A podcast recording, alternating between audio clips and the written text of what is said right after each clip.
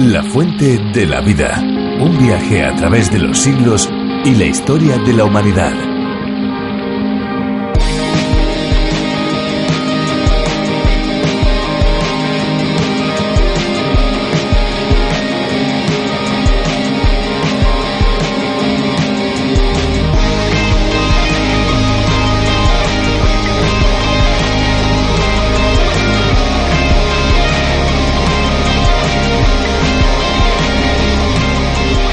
La Biblia dice, oh Dios, tú eres mi Dios, mi alma está sedienta de ti, mi carne te anhela, como tierra seca y árida sin agua, así te desea mi alma. La sed, cualquiera que sea, no se sacia con sorbos de agua, ni tampoco con bienes materiales. Dios sacia al ser humano y gratis. Venid por agua todos los sedientos, y no solo lo sacia, sino que lo nutre de gracia y de verdad, de vida y de alegría. ¿Qué tal amigos? ¿Cómo se encuentran? Les habla Esperanza Suárez. Bienvenidos un día más a este espacio. Bienvenidos a la Fuente de la Vida.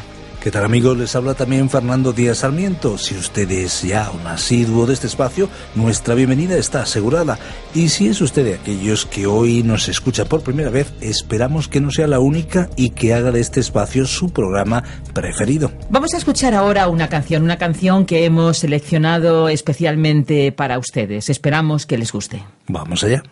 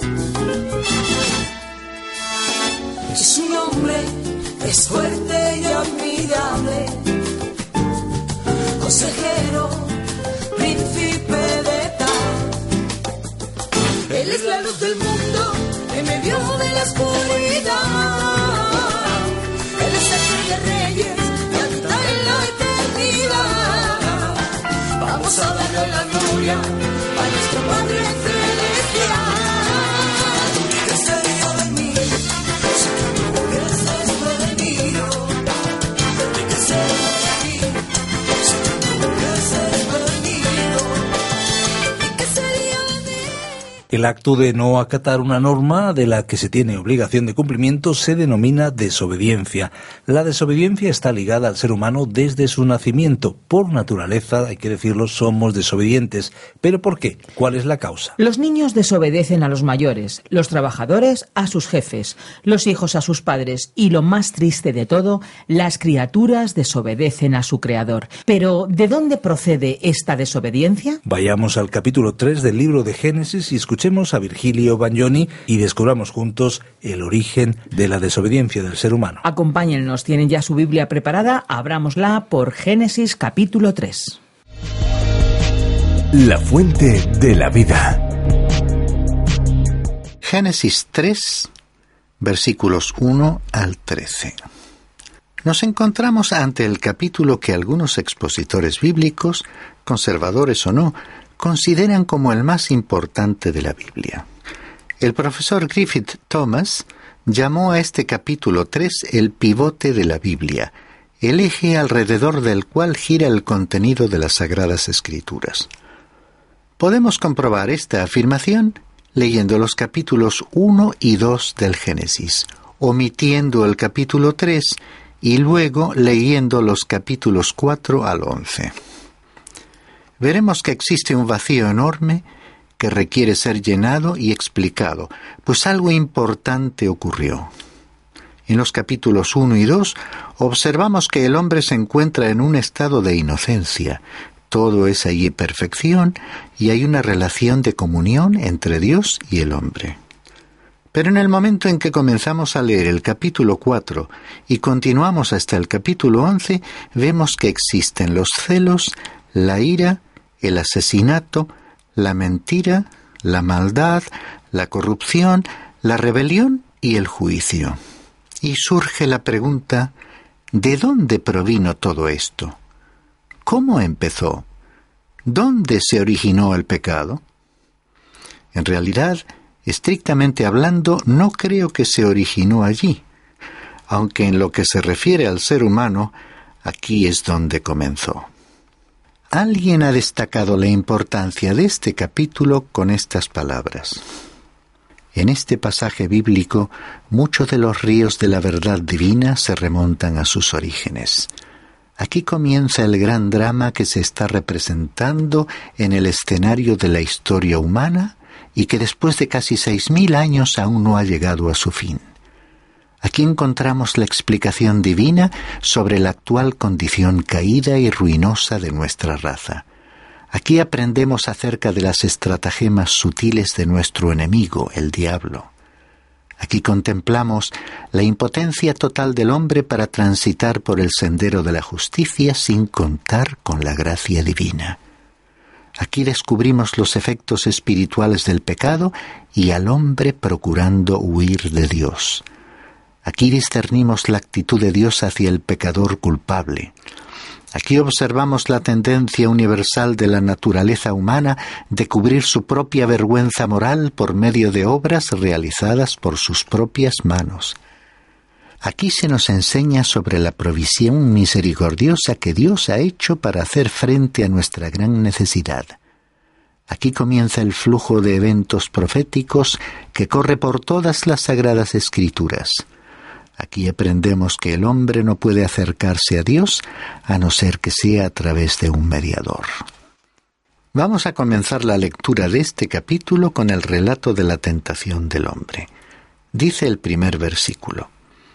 Y la serpiente era más astuta que cualquiera de los animales del campo que el Señor Dios había hecho. Y dijo a la mujer, ¿con que Dios os ha dicho, no comeréis de ningún árbol del huerto? En primer lugar surge la pregunta, ¿por qué la tentación? Si volvemos a los capítulos 1 y 2, vemos que el hombre fue creado inocente, pero no justo. ¿Qué es la justicia? La justicia es la conservación de la inocencia ante la presencia de la tentación.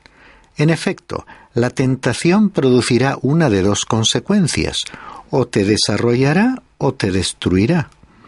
El jardín del Edén no era un invernadero en el cual el ser humano estuviese protegido como una planta. El carácter debía desarrollarse y sólo podía hacerlo ante la tentación. El hombre fue creado como un ser responsable. Él era responsable de alabar a Dios dándole la gloria, de obedecerle, de servirle y de someterse al gobierno divino.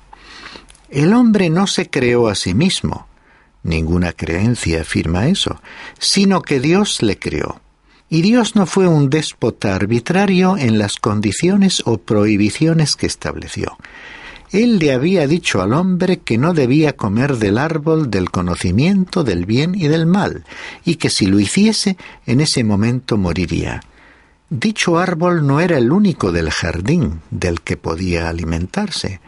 Por supuesto, Habría sido totalmente arbitrario permitir que el hombre muriese de hambre al no poder comer del árbol prohibido, si éste hubiera sido su único medio de subsistencia, y al mismo tiempo se le hubiera dicho que moriría si comiese de él.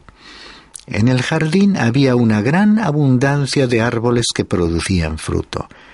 El hombre no tenía ninguna necesidad de comer de aquel árbol en particular. Por consiguiente, el ser humano apareció en la escena como una criatura responsable con la posibilidad de elegir. En el primer versículo se nos presenta a la serpiente, y surgen inmediatamente preguntas razonables. ¿De dónde vino?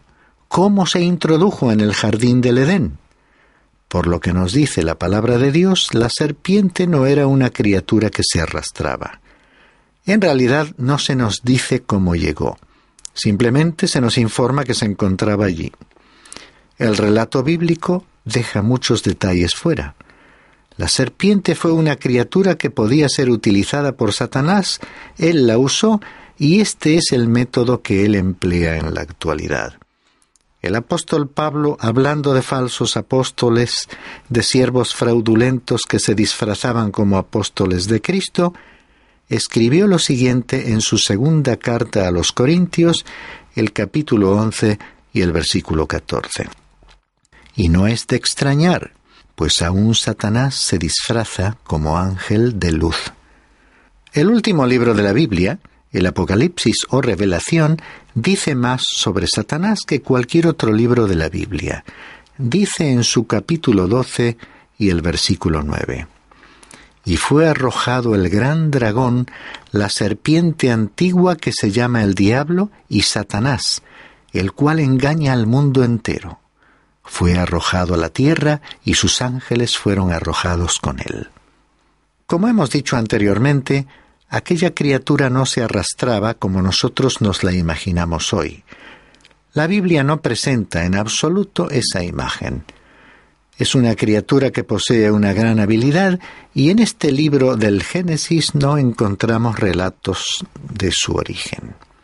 Aunque no quisiera ser dogmático al respecto, yo creo que los libros de los profetas Isaías, en su capítulo 14, y Ezequiel, en el capítulo 28, parecen presentarnos detalles sobre el origen de esta criatura y también sobre cómo llegó a ser lo que fue y es. Aquí surge la primera pregunta. ¿Por qué la serpiente se puso en contacto con la mujer en vez de abordar al hombre? Yo me pregunto si tendrá alguna significación el hecho de que cuando Dios había creado a Adán, le había dado permiso para comer de todos los árboles del huerto, excepto del árbol prohibido. Y como la mujer fue creada después, ella recibió esa información indirectamente, es decir, a través del hombre. ¿Será por eso que Satanás habló primero con la mujer? A mí me parece que la mujer fue creada con un temperamento o carácter con mayor capacidad de compasión, comprensión, con más apertura a recibir sugerencias e inquisitiva. Por otra parte, el tentador sabía lo que estaba haciendo y como ya hemos leído utilizó un método sutil haciendo una pregunta que arrojó dudas sobre la palabra de Dios.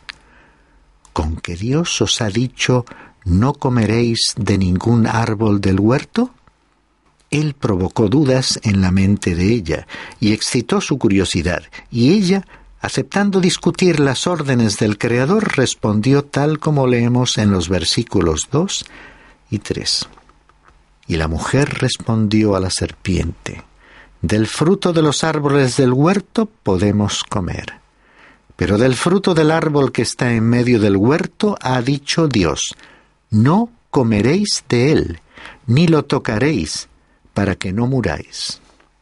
Es interesante observar que no encontramos en ningún pasaje bíblico que Dios hubiese prohibido tocar el fruto. Proseguimos leyendo este diálogo en el versículo 4.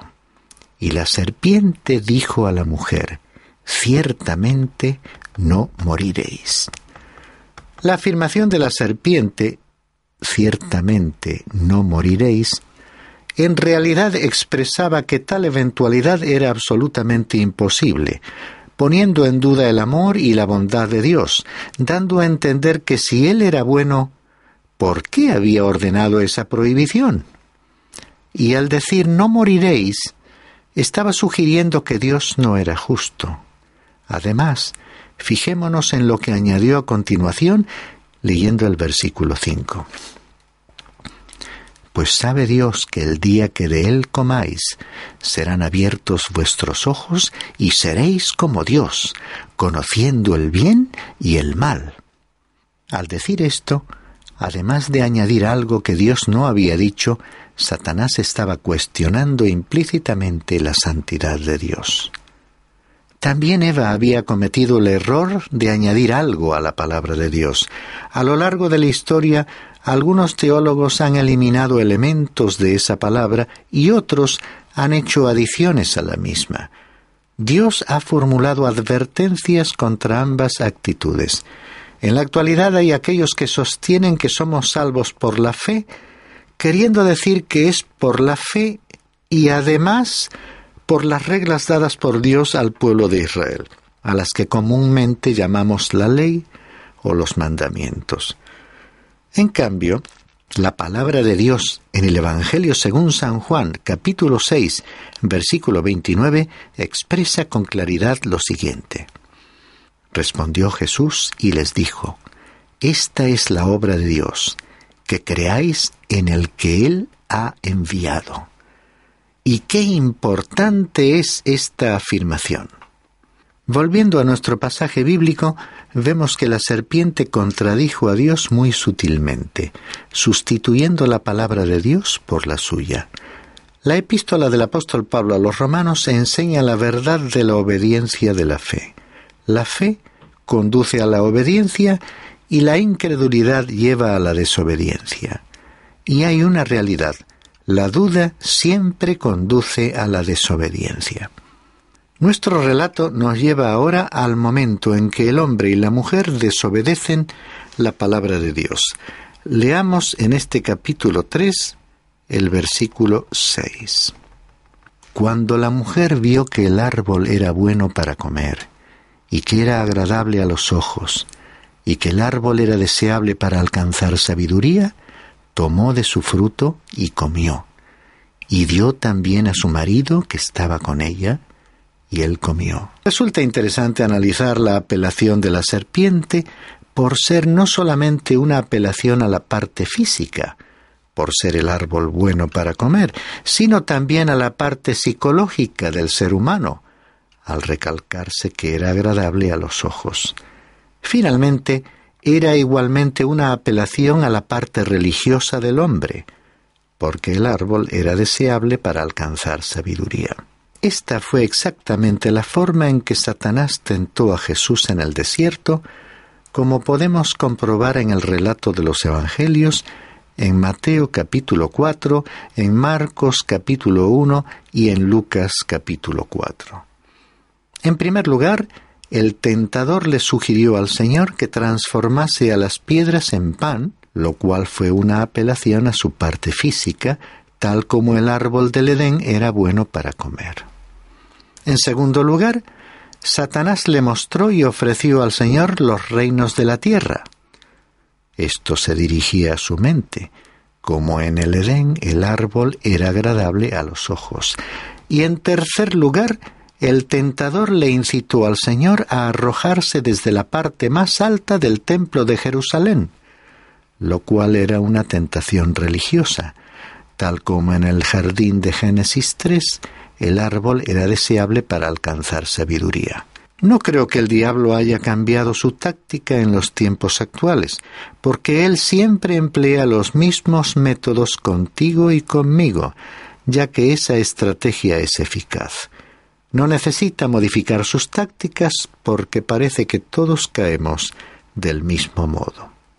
En la primera carta del apóstol Juan, en el capítulo 2, versículo 16, podemos leer lo siguiente.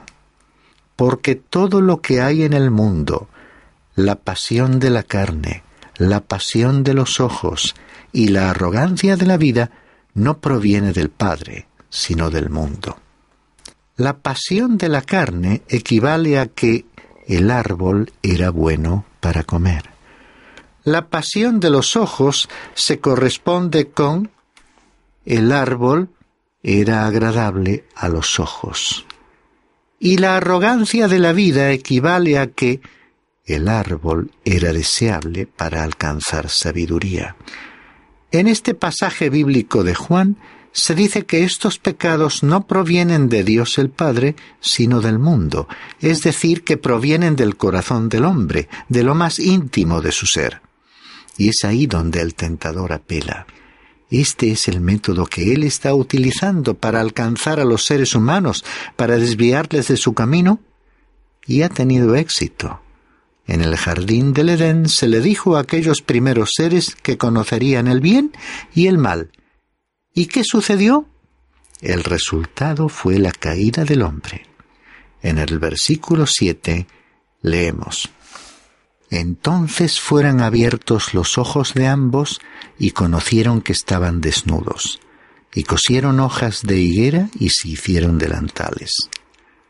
Esto de que sus ojos fueron abiertos se refiere a su conciencia.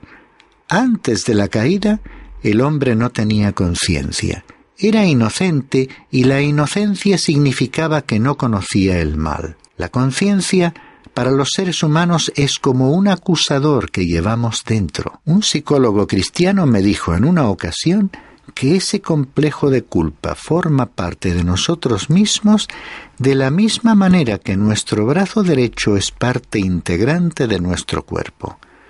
En un sentido psicológico, el hombre no puede liberarse de ese complejo de culpa. Dice el resto del versículo que conocieron que estaban desnudos y cosieron hojas de higuera y se hicieron delantales. Dicho sea de paso, lo más probable es que el árbol del conocimiento del bien y del mal no haya sido un manzano, aunque no sepamos qué tipo de árbol fue. Podemos observar que la higuera es el único árbol mencionado específicamente. Las hojas de la higuera ocultaban, pero no cubrían realmente todo. Adán y Eva no confesaron su pecado, sino que intentaron ocultarlo. No estaban preparados para admitir su condición de perdición. Esta podría ser la misma condición del hombre actual. Se somete a ejercicios y rituales asiste a iglesias y se esfuerza por convertirse en una persona religiosa. Es interesante observar que Jesús en una ocasión maldijo a una higuera e inmediatamente después denunció con vehemencia aquella religiosidad superficial y de apariencia que resulta ser una mera cobertura para el pecado. En la tentación del jardín del Edén, Satanás quiso interponerse entre el alma del ser humano y Dios.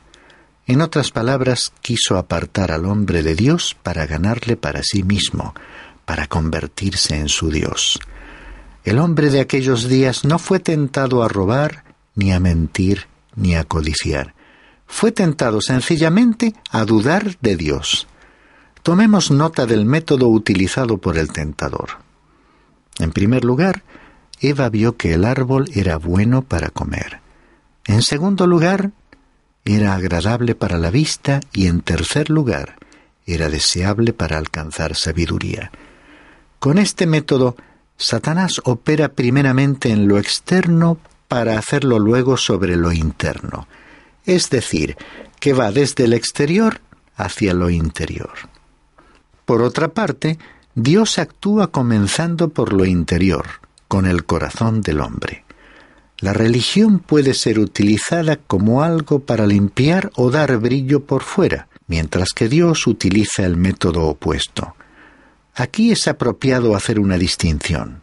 El cristianismo verdadero no es una religión, sino que es Cristo, o sea, es vivir como Jesucristo e imitar los principios de vida de Jesucristo. Hay muchas religiones, pero solo Jesús fue al mismo centro y a la fuente del problema cuando dijo, os es necesario nacer de nuevo.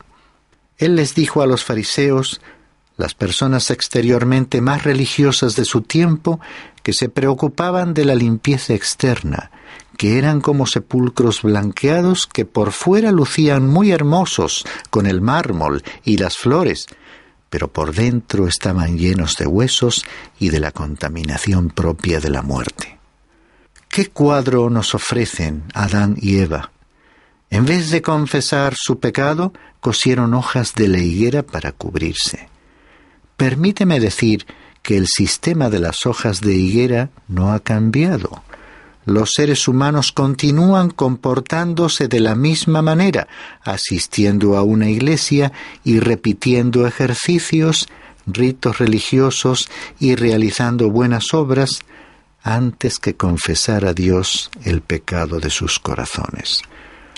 Proseguimos con el relato que nos cuenta la intervención de Dios, leyendo los versículos 8 y 9.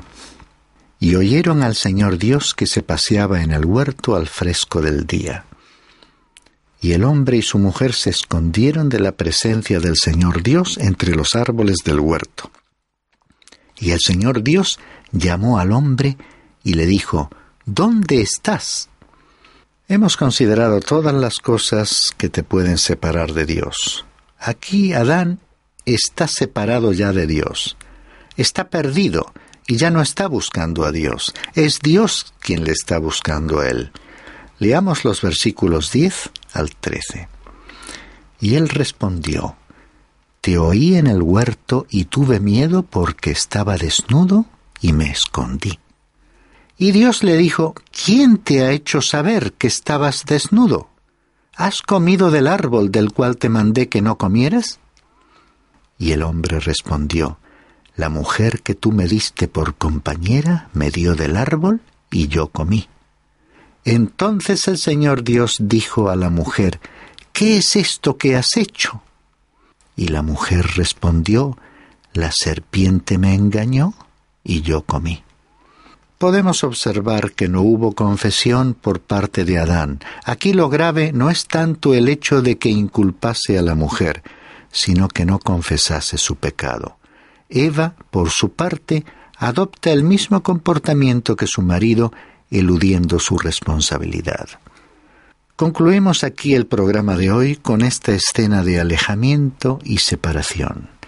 El hombre ese ser creado por Dios se ha apartado de su creador y Dios, por lo tanto, está obligado a juzgarlo.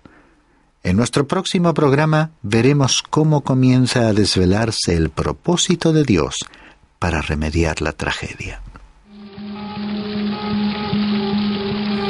Qué importante resulta detenernos en historias como la de hoy, y es que la Biblia es un libro tan actual que lo que sucedió hace siglos trae enseñanza pues para hoy mismo, para el día actual, para el momento en el cual nos ha tocado vivir. Pues sí, estoy de acuerdo contigo, completamente de acuerdo. Amigos, llega el momento de despedirnos, pero antes de cerrar estos micrófonos, queremos recordarles que tenemos a su disposición, a disposición de todos aquellos que lo deseen y lo soliciten, los bosquejos y las notas para que puedan seguir cada una de las lecciones que programa tras programa emitimos para ustedes. Hay que decir que si lo solicitan el envío es completamente gratis. Esto es posible porque hay muchos oyentes que ya colaboran de una manera sistemática para la producción y transmisión de este espacio. Sin duda, esta generosidad es digna de elogio. Muchas gracias. Muy bien, pues si desean ponerse en contacto con nosotros, pueden llamarnos al teléfono 91 422 0524 o bien escribirnos al apartado 24080 código postal 28080 de Madrid, España. Si lo prefieren, pueden enviarnos un correo electrónico a la siguiente dirección. Tome nota info arroba radiocadenadevida.com info arroba radiocadenadevida.com Recuerde que puede escucharlos también en www.radioencuentro.net con una programación diferente pensada para usted 24 horas al día. También pueden acercarse al programa detenidamente en nuestra página dedicada para ello en www.lafuentedelavida.com.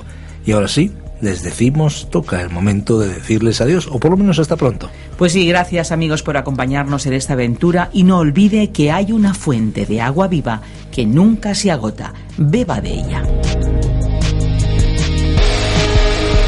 Este ha sido un programa de Radio Transmundial producido por Radio Encuentro, Radio Cadena de Vida.